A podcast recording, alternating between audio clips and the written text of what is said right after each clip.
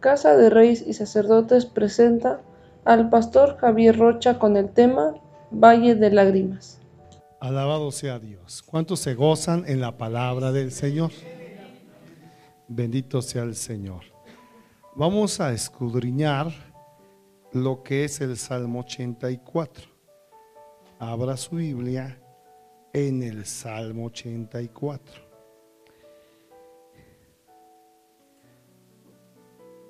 Muy bien. Vamos a leer del 4 al 7. Del 4 al 7 del Salmo 84. Bendito sea el Señor.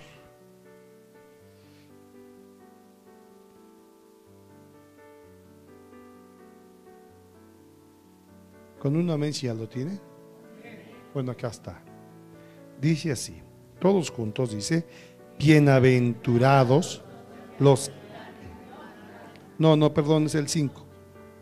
Pero vámonos al 5, si me equivoqué, es el 5. Dice, bienaventurado el hombre que tiene en ti sus fuerzas, en cuyo corazón están tus caminos, atravesando el valle de lágrimas, lo cambian en fuente.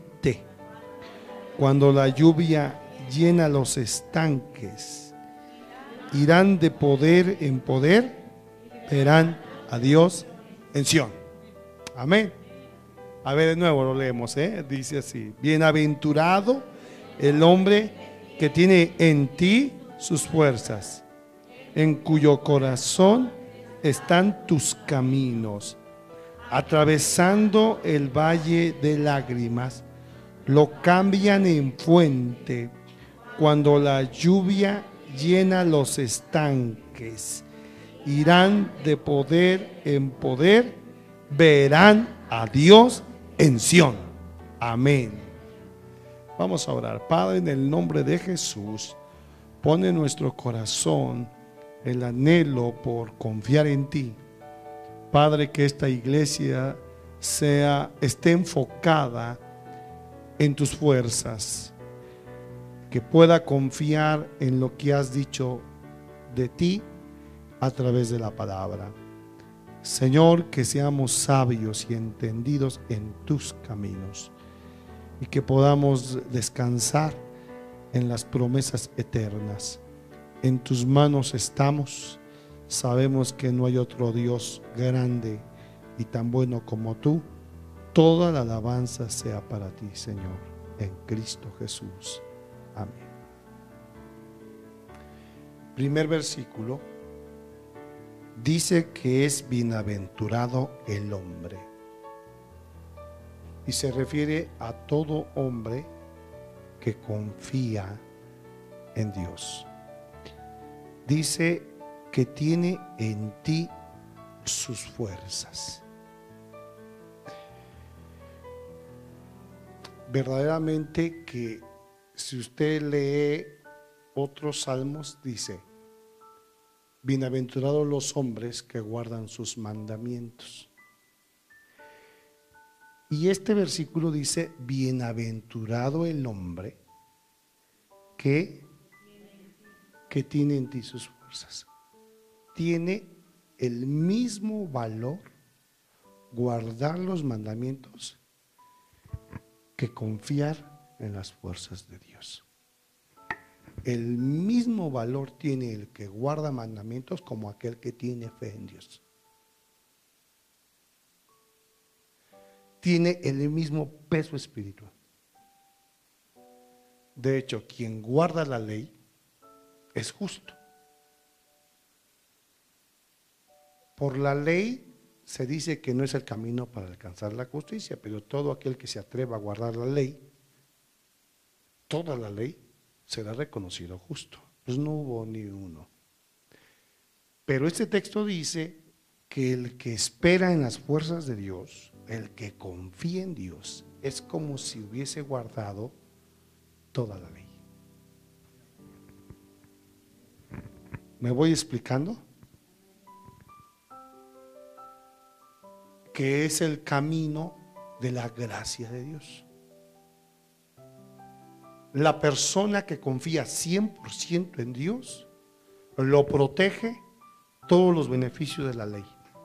También el hombre que, confía en Dios 100% es reconocido un hombre temeroso, un hombre que sus fuerzas están en el Señor. Así que no le restes a un hombre de fe su estilo de vida. Abraham, por fe, fue justificado y fue reconocido como un hombre justo. Entonces los justos son bienaventurados, felices. Ahora, bienaventurado el hombre que tiene en ti sus fuerzas, en cuyo corazón están tus caminos. En su corazón de este hombre de fe está tus caminos.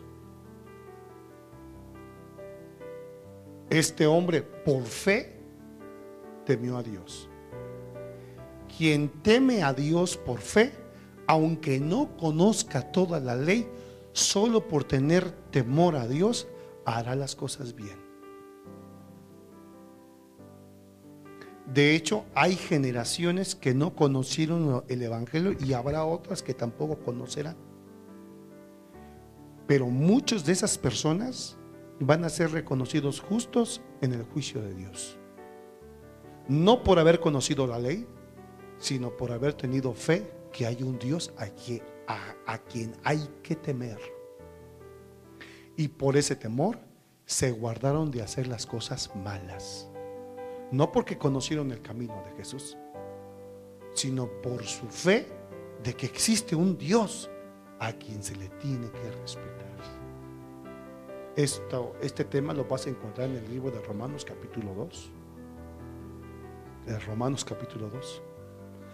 Y capítulo 3 de Romanos vas a encontrar gente, o que la escritura dice que muchos que no conocieron la ley de Dios, hicieron la ley de Dios porque llevaban una ley en su conciencia.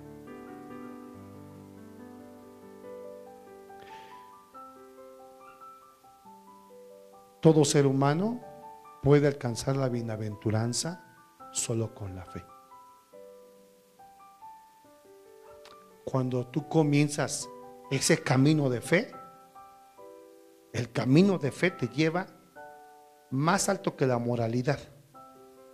No solo para tener valores y, que nos vean como gente muy educada, sino que tengo valores y tengo un cambio de vida por mi gran amor que tengo hacia un Dios que aunque no lo he visto, yo creo que está conmigo.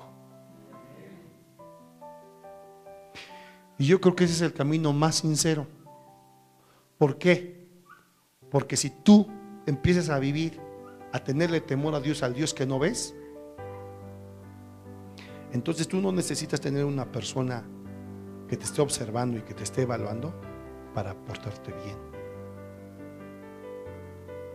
Porque sabes que temes a un Dios que no ves y que está en todo lugar. Así que donde te muevas, Jesse, harás las cosas bien. Así te vayas a China y te vayas a donde te vayas, serás una mujer recta, dichosa, bienaventurada, porque temes a Dios.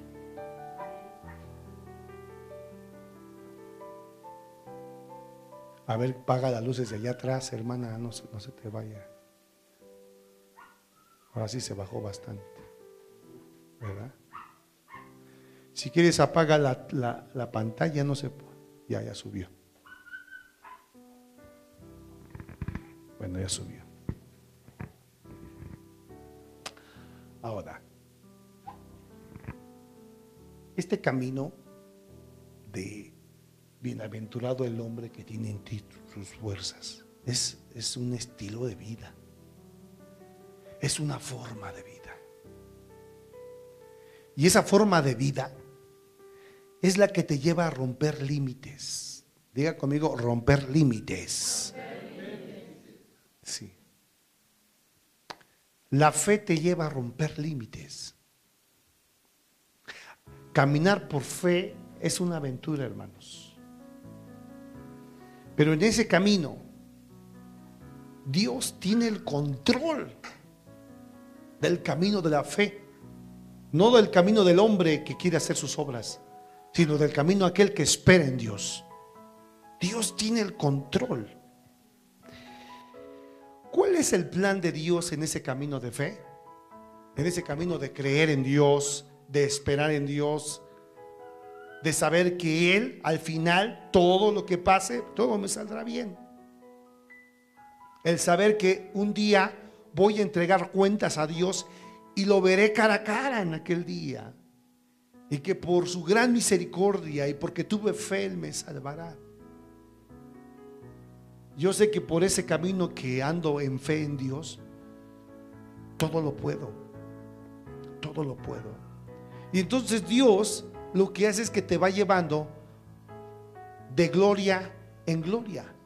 Y te va llevando de poder en poder. Para esto tienes que romper tus límites. Y Dios provoca todo lo necesario para subirte a otro nivel. Usted que ha aprendido a esperar en Dios. ¿Cómo lo hace? ¿Cómo Dios hace que mis límites se rompan? El siguiente versículo nos revela algo.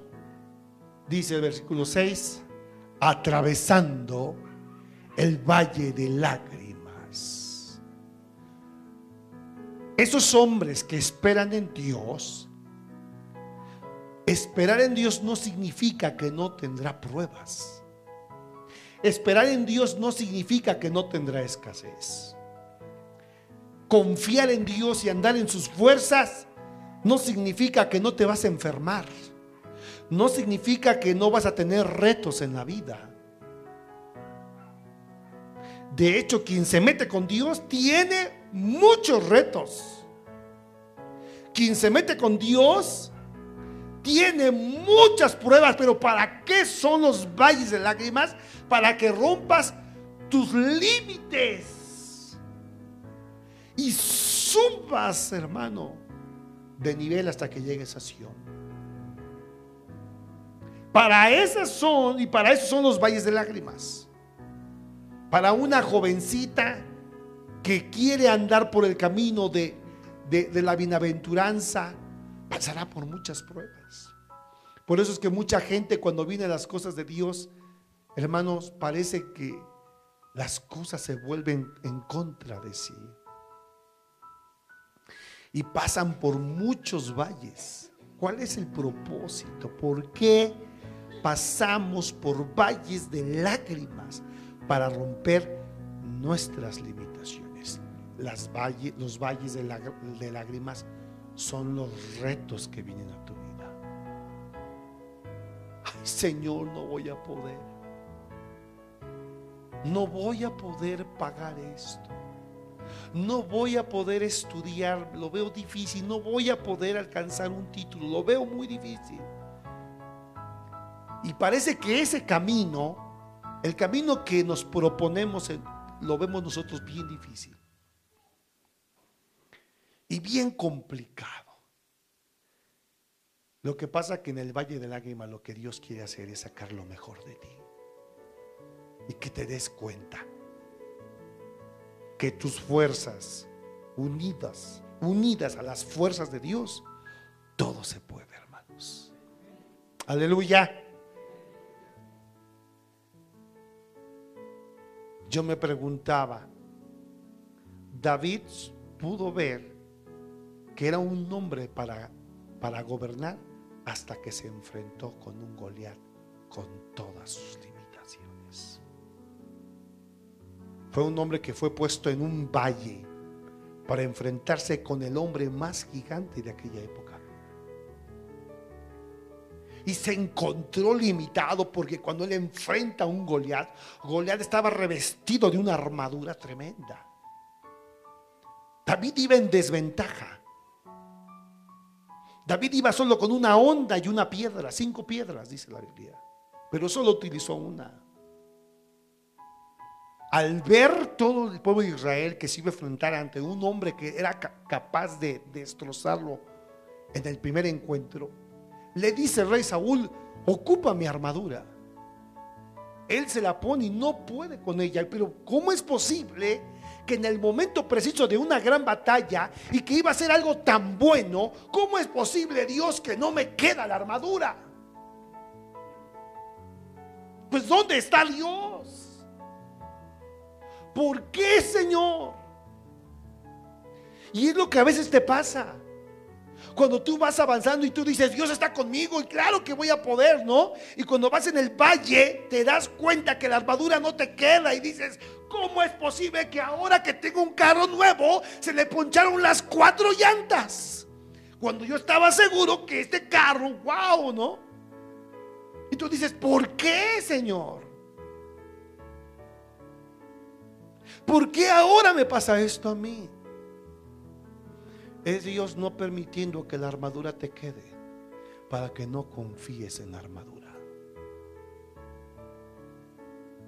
Es Dios quien levanta a tus hermanos contra ti para sacarte lo mejor de ti y que vayas de poder en poder. Pero para que vayas de poder en poder, Dios te quita lo que usted confía.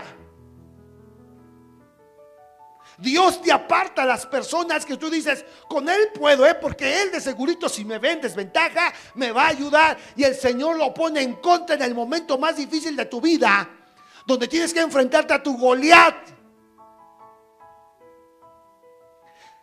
Dichoso el hombre que confía en todas sus fuerzas solo en Dios. No puedes ir de poder en poder si Dios no te quita la armadura. No puedes ir de poder en poder si tus, hermanos no se levantan contra ti. Los hermanos de David se le levantaron y dijeron, eres un perverso, has venido aquí a la guerra para distraerte o hacer esto, hacer lo otro. Regrésate a la casa de nuestro padre, ¿a qué vienes a la guerra? Y se levantaron en contra de David. Y muchos no creyeron en David. ¿Cuántas cosas? Y todavía David dice, yo puedo vencer a ese, a ese gigante. Goliat le dijo estas palabras, hoy te voy a dar tus, voy a dar tus carnes a las aves del cielo.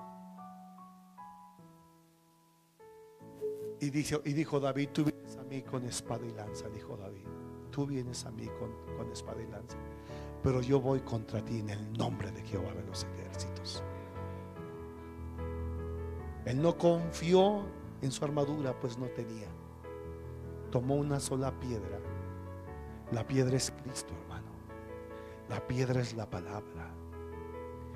La onda es el Espíritu Santo que te guía para que des en el blanco. David fue un hombre que en la batalla, para romper sus limitaciones, tuvo, que ir al valle de lágrimas y ahí derramar sus lágrimas y decir, Señor, sálvame de este gigantón. sálvame de este gigante, Señor. Y el Señor le dio todo para vencer, hermano, sus limitaciones.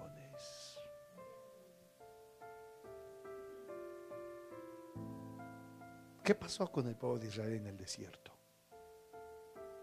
¿Cómo pudo Israel saber que Dios es grande? Quitándole el agua, quitándole la sombra, mandando serpientes y escorpiones. ¿Cómo pudo saber Israel que Dios era sanador? Mandándoles escorpiones y los picaban.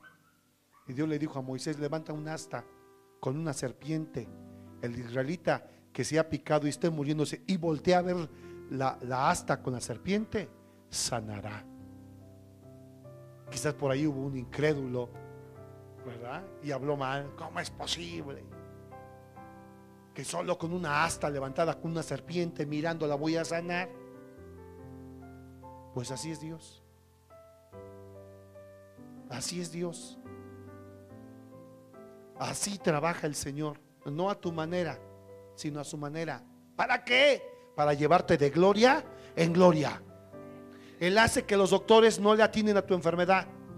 Y esta llora, ¿qué pasa? Pero ya gasté tanto, ya visité tal, a tal doctor. ¿Por qué no sano? Porque Dios quiere que aprendas también a sanar por la sangre de Cristo. ¿Por qué no me, no me ha acontecido lo que he pedido? Porque Dios espera algo más de ti.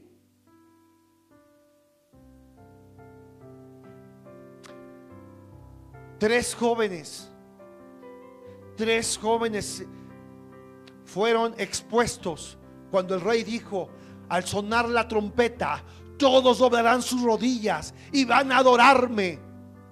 Y al tocar la trompeta por su, por, por, su entrenamiento espiritual, ellos no doblaron rodillas. Y dice la Biblia que ellos pudieron saber que Dios es tan grande cuando fueron acusados y dijeron, estos tres hombres, oh rey, cuando sonó la trompeta, no doblaron las rodillas. Se enojó. El rey se enojó y dijo, pues van a conocer mi ira. Enciendan siete más, ¿verdad? Siete veces más el horno de fuego. Y échenlos. Y sabrán mi poder. Mira, ¿no? Lo que iban a aprender y saber esos tres hombres en el aprieto que vivieron, lo que iban a saber es que Dios es protector aún del fuego, hermanos. ¿Te das cuenta por qué a veces Dios te mete en aprietos? Porque a veces Dios permite que, te, que tengas escasez, como, como a veces Dios permite que tengas enemigos para que te, te lancen, hermano, maldiciones, te lancen cosas para dañarte. No es para hacerte retroceder, sino es para que brinques tus límites y aprendas a confiar en Dios. ¿Cómo supieron ellos que Dios salva del fuego? estando en el fuego. Repito, ¿cómo supieron ellos que Dios salva del fuego estando en el fuego? Por eso es que usted ha estado en el fuego, el fuego de la prueba, donde ha tenido que orar, alabar a Dios y danzar y ahí esperar a ver qué Dios va a hacer. Aleluya. ¿Cuántos se gozan? ¿Eh? Por eso es que Dios te quita todos tus apoyos. Hace que tus verdaderos amigos te den la espalda. Hace que tu dinero no tenga valor. Y usa personas que te quiten, que te roben y te dejan así como, Señor, expuesto. Y usted piensa que va en picada. No, los que están en Dios no van en picada nunca. Todo está preparado para que en el momento preciso Dios se manifieste y te ponga en ti en lugares de gloria y celestiales. Si ahorita tú dices que yo voy en picada, tiene años que voy en picada, pastor. No, hermana, necesitas el fuego para saber que Dios libera del fuego.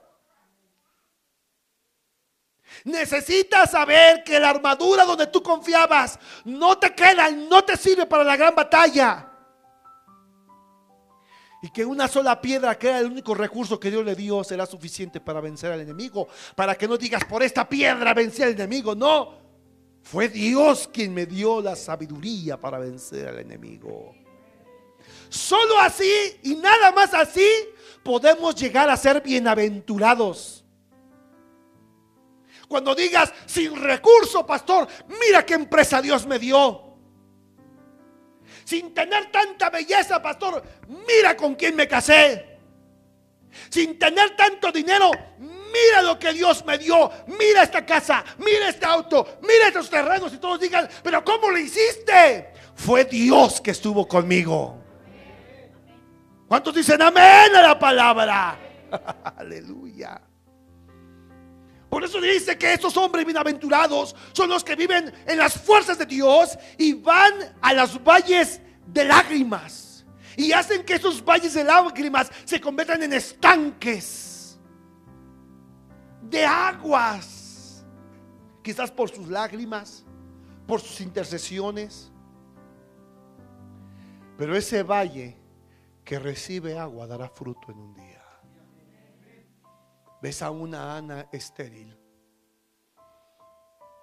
Y cuando ella clama a Dios y le dice, Señor, me estoy volviendo vieja. No tengo más posibilidad de tener hijos. Pero tu palabra, Señor, es fiel. Hago un pacto contigo. Si tú me das un hijo, yo lo consagro a ti. Y dice la Biblia que ella solo derramaba lágrimas, lloraba a Dios desde su corazón. Y parece que Dios no la escuchaba. No, Dios sí la escuchó. Pero a ella lo llevó, la llevó al valle más profundo de lágrimas. Y si uno la miraba, uno decía, qué mujer desdichada, qué mujer maldita. Cualquiera diría, esta, con esta maldita jamás me casaré. Pero esa mujer no es que Dios no la, no la amaba, no es que Dios no la, no la quería, sino la estaba llevando al valle más profundo para sacar de ella lo mejor de sí. Es que usted no me entendió ahorita, ¿eh?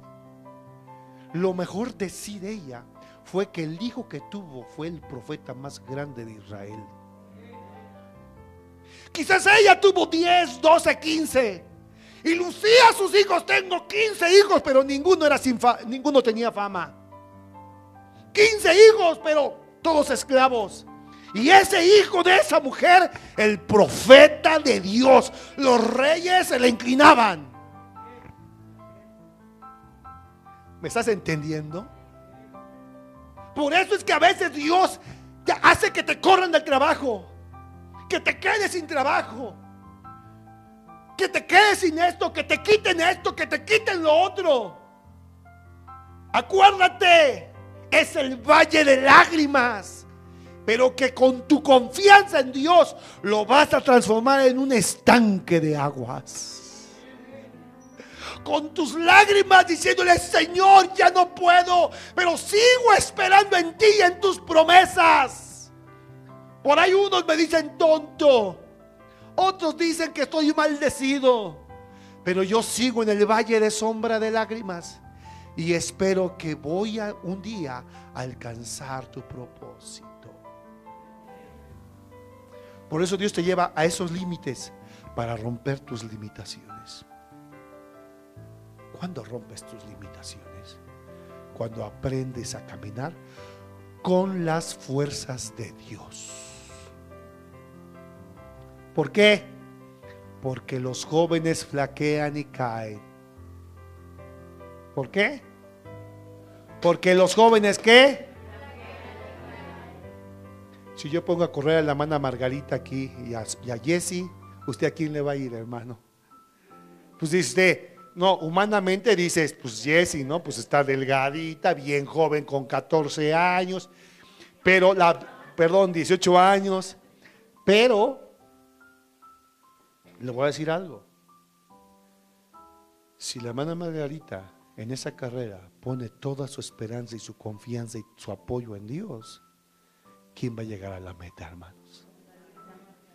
La hermana Margarita con sus 50 años encima, no importa, ella va a avanzar, porque está escrito que los que esperan en Jehová, Dios les renueva sus fuerzas serán como las águilas. Se levantarán, conquistarán los cielos. Y muchos dirán, mira este viejito. Pues sí, mira esta viejita. Pues sí, esa viejita lo que tiene es que confía en Dios. Irán de poder en poder hasta llegar. A ver, ponme, ponme el siguiente versículo, mire cómo dice el siguiente versículo, irán de poder en poder. Verán a Dios.